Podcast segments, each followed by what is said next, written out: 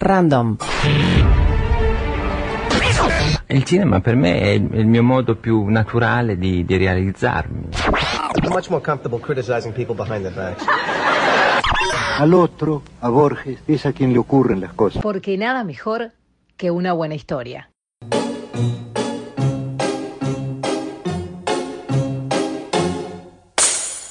Historias Random Podcast por Bernardo Borkenstein. Axolotl de Julio Cortázar. Hubo un tiempo en que yo pensaba mucho en los axolotl. Iba a verlos al acuario del Jardin de Plantes y me quedaba horas mirándolos, observando su inmovilidad, sus oscuros movimientos. Ahora soy un axolotl. El azar me llevó hacia ellos una mañana de primavera en que París abrió su cola de pavo real después de la lenta invernada. Bajé por el boulevard de Port Royal, tomé Saint Marcel y el hospital. Vi los verdes entre tanto gris y me acordé de los leones. Era amigo de los leones y las panteras, pero nunca había entrado en el húmedo y oscuro edificio de los acuarios.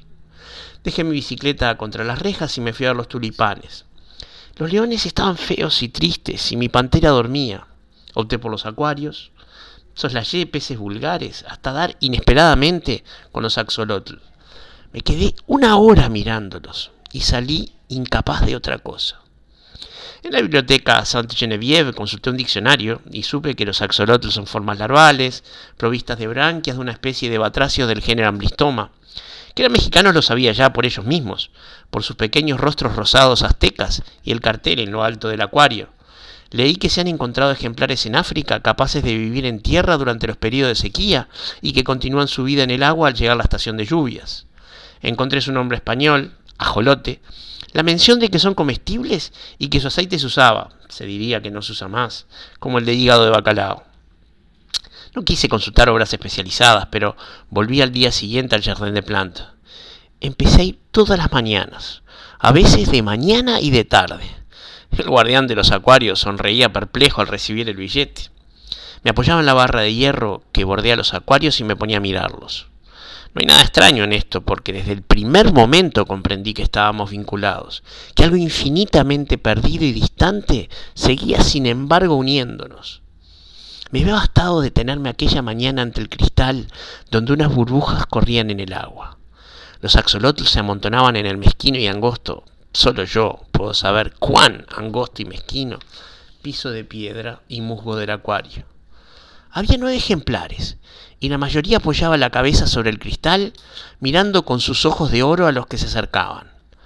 Turbado, casi avergonzado, sentí como una impudicia asomarme a esas figuras silenciosas e inmóviles aglomeradas en el fondo del acuario. Aislé mentalmente una, situada a la derecha y algo separada de las otras, para estudiarla mejor. Vi un cuerpecito rosado y como translúcido. Pensé en las estatuillas chinas de cristal lechoso, semejante a un pequeño lagarto de 15 centímetros, terminado en una cola de pez de una delicadeza extraordinaria, la parte más sensible de nuestro cuerpo. Por el lomo le corría una aleta transparente que se fusionaba con la cola, pero lo que más me obsesionó fueron las patas, de una finura sutilísima, acabada en menudos dedos, en unas minuciosamente humanas y entonces descubrí sus ojos, su cara. Un rostro inexpresivo, sin otro rasgo que los ojos, dos orificios como cabezas de alfiler, enteramente de un oro transparente, carentes de toda vida pero mirando, dejándose penetrar por mi mirada que parecía pasar a través del punto áureo y perderse en un diáfano misterio interior.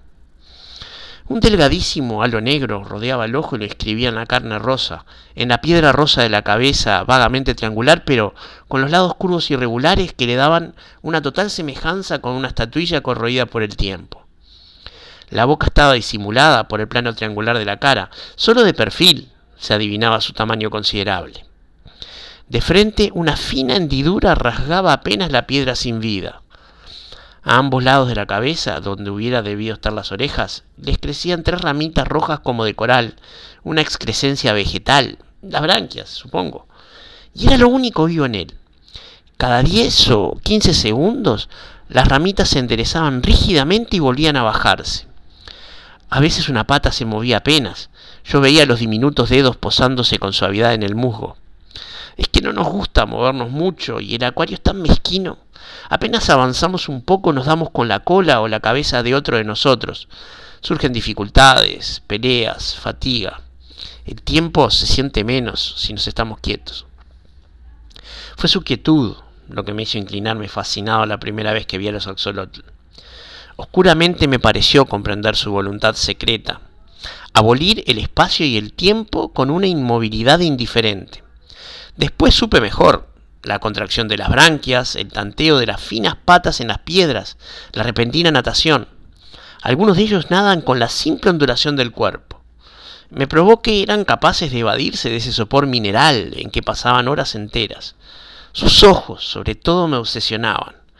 Al lado de ellos, en los restantes acuarios, diversos peces me mostraban la simple estupidez de sus hermosos ojos semejantes a los nuestros. Los ojos de los axolotes me decían de la presencia de una vida diferente, de otra manera de mirar. Pegando mi cara al vidrio, a veces el guardián tosía inquieto, buscaba ver mejor los diminutos puntos áureos, esa entrada al mundo infinitamente lento y remoto de las criaturas rosadas. Era inútil golpear con el dedo en el cristal delante de sus caras. Jamás se advertía la menor reacción. Los ojos de oro seguían ardiendo con su dulce, terrible luz, seguían mirándome desde una profundidad insondable que me daba vértigo. Y sin embargo estaban cerca. Lo supe antes de esto, antes de ser un axolotl. Lo supe el día que me acerqué a ellos por primera vez. Los rasgos antropomórficos de un mono revelan, al revés de lo que cree la mayoría, la distancia que va de ellos a nosotros. La absoluta falta de semejanza de los axolotl con el ser humano me probó que mi reconocimiento era válido, que no me apoyaba en analogías fáciles. Solo las manecitas. Pero una lagartija tiene manos así y en nada se nos parece. Yo creo que era la cabeza de los axolotl, esa forma triangular rosada con los ojillos de oro. Eso miraba y sabía. Eso reclamaba. No eran animales. Parecía fácil, casi obvio caer en la mitología. Empecé viendo en los axolotl una metamorfosis que no conseguía anular una misteriosa humanidad. Los imaginé conscientemente, esclavos de su cuerpo, infinitamente condenados a un silencio abisal, a una reflexión desesperada. Su mirada ciega, el diminuto disco de oro inexpresivo y sin embargo terriblemente lúcido, me penetraba como un mensaje. Sálvanos, sálvanos. Me sorprendía musitando palabras de consuelo, transmitiendo pueriles esperanzas. Ellos seguían mirándome, inmóviles. De pronto las ramillas rosadas de las branquias se enderezaban. En ese instante yo sentía como un dolor sordo. Tal vez me veían, captaban mi esfuerzo por penetrar en lo impenetrable de sus vidas. No eran seres humanos, pero ningún animal había encontrado una relación tan profunda conmigo. Los axolotl eran como testigos de algo y a veces como horribles jueces. Me sentía innoble frente a ellos. Había una pureza tan espantosa en esos ojos transparentes. Eran larvas, pero larva quiere decir también máscara y también fantasmas.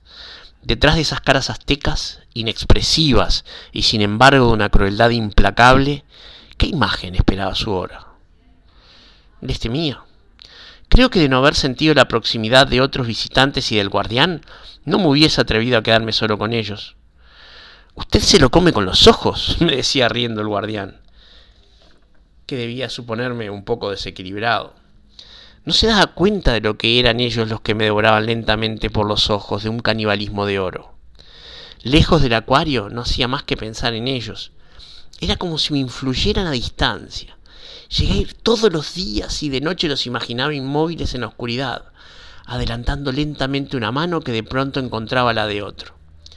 ¿Acaso sus ojos veían en plena noche y el día continuaba para ellos indefinidamente? Los ojos de un axolotl no tienen párpados. Ahora sé que no hubo nada de extraño, que eso tenía que ocurrir. Cada mañana, al inclinarme sobre el acuario, el reconocimiento era mayor. Sufrían, cada fibra de mi cuerpo alcanzaba ese sufrimiento amordazado, esa tortura rígida en el fondo del agua. Espiaban algo, un remoto señoría aniquilado, un tiempo de libertad en el que el mundo había sido de los axolotl.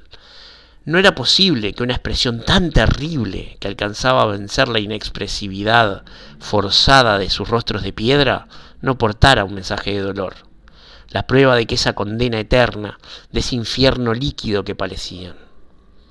Inútilmente quería probarme que mi propia sensibilidad proyectaba en los axolotl una conciencia inexistente. Ellos y yo sabíamos.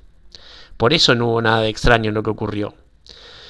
Mi cara estaba pegada al vidrio del acuario, mis ojos trataban una vez más de penetrar el misterio de esos ojos sin iris y sin pupila. Veía muy de cerca la cara de un axolotl inmóvil junto al vidrio. Sin transición, sin sorpresa, vi mi cara contra el vidrio. La vi fuera del acuario, la vi del otro lado del vidrio. Entonces mi cara se apartó y yo comprendí. Solo una cosa sería extraña, seguir pensando como antes, saber. Darme cuenta de eso fue el primer momento como el horror del enterrado vivo que despierta su destino. Afuera, mi cara volvía a acercarse al vidrio. Veía mi boca de labios apretados por el esfuerzo de comprender a los axolotl. Yo era un axolotl y sabía ahora instantáneamente que ninguna comprensión era posible. Él estaba fuera del acuario. Su pensamiento era un pensamiento fuera del acuario. Conociéndolo, siendo el mismo, yo era un axolotl y estaba en mi mundo. El horror venía, lo supe en ese momento, de creerme prisionero en un cuerpo de axolotl, transmigrado a él con mi pensamiento de hombre, enterrado vivo en un axolotl, condenado a moverme lúcidamente entre criaturas insensibles. Pero aquello cesó cuando una, una pata vino a rozarme la cara. Cuando moviéndome apenas a un lado vi a un axolotl junto a mí que me miraba y supe que él sabía, sin comunicación posible, pero tan claramente. O yo estaba también en él, o todos nosotros pensábamos como un hombre, incapaces de expresión, limitados al resplandor dorado de nuestros ojos que miraban la cara del hombre pegada al acuario. Él volvió muchas veces, pero viene menos ahora, pasa semanas sin asomarse. Ayer lo vi, me miró largo rato y se fue bruscamente. Me pareció que no se interesaba tanto por nosotros, que obedecía una costumbre. Como lo único que hago es pensar, pude pensar mucho en él. Se me ocurre que al principio continuamos comunicados, que él se sentía más que nunca unido al misterio que lo obsesionaba. Pero los puertes están cortados entre él y yo, porque lo que era su obsesión es ahora un axolotl ajeno a su vida de hombre. Creo que al principio yo era capaz de volver en cierto modo a él. Ah, solo en cierto modo, y mantener alerta su deseo de conocernos mejor. Ahora soy definitivamente un axolotl, y si pienso como un hombre, es solo porque todo axolotl piensa como un hombre dentro de su imagen de piedra rosa. Me parece que de todo esto alcancé a comunicarle algo en los primeros días, cuando yo todavía era él, y en esta soledad final a la que Él ya no vuelve, me consuela pensar que acaso va a escribir sobre nosotros, creyendo imaginar un cuento, va a escribir todo esto sobre los axolotl.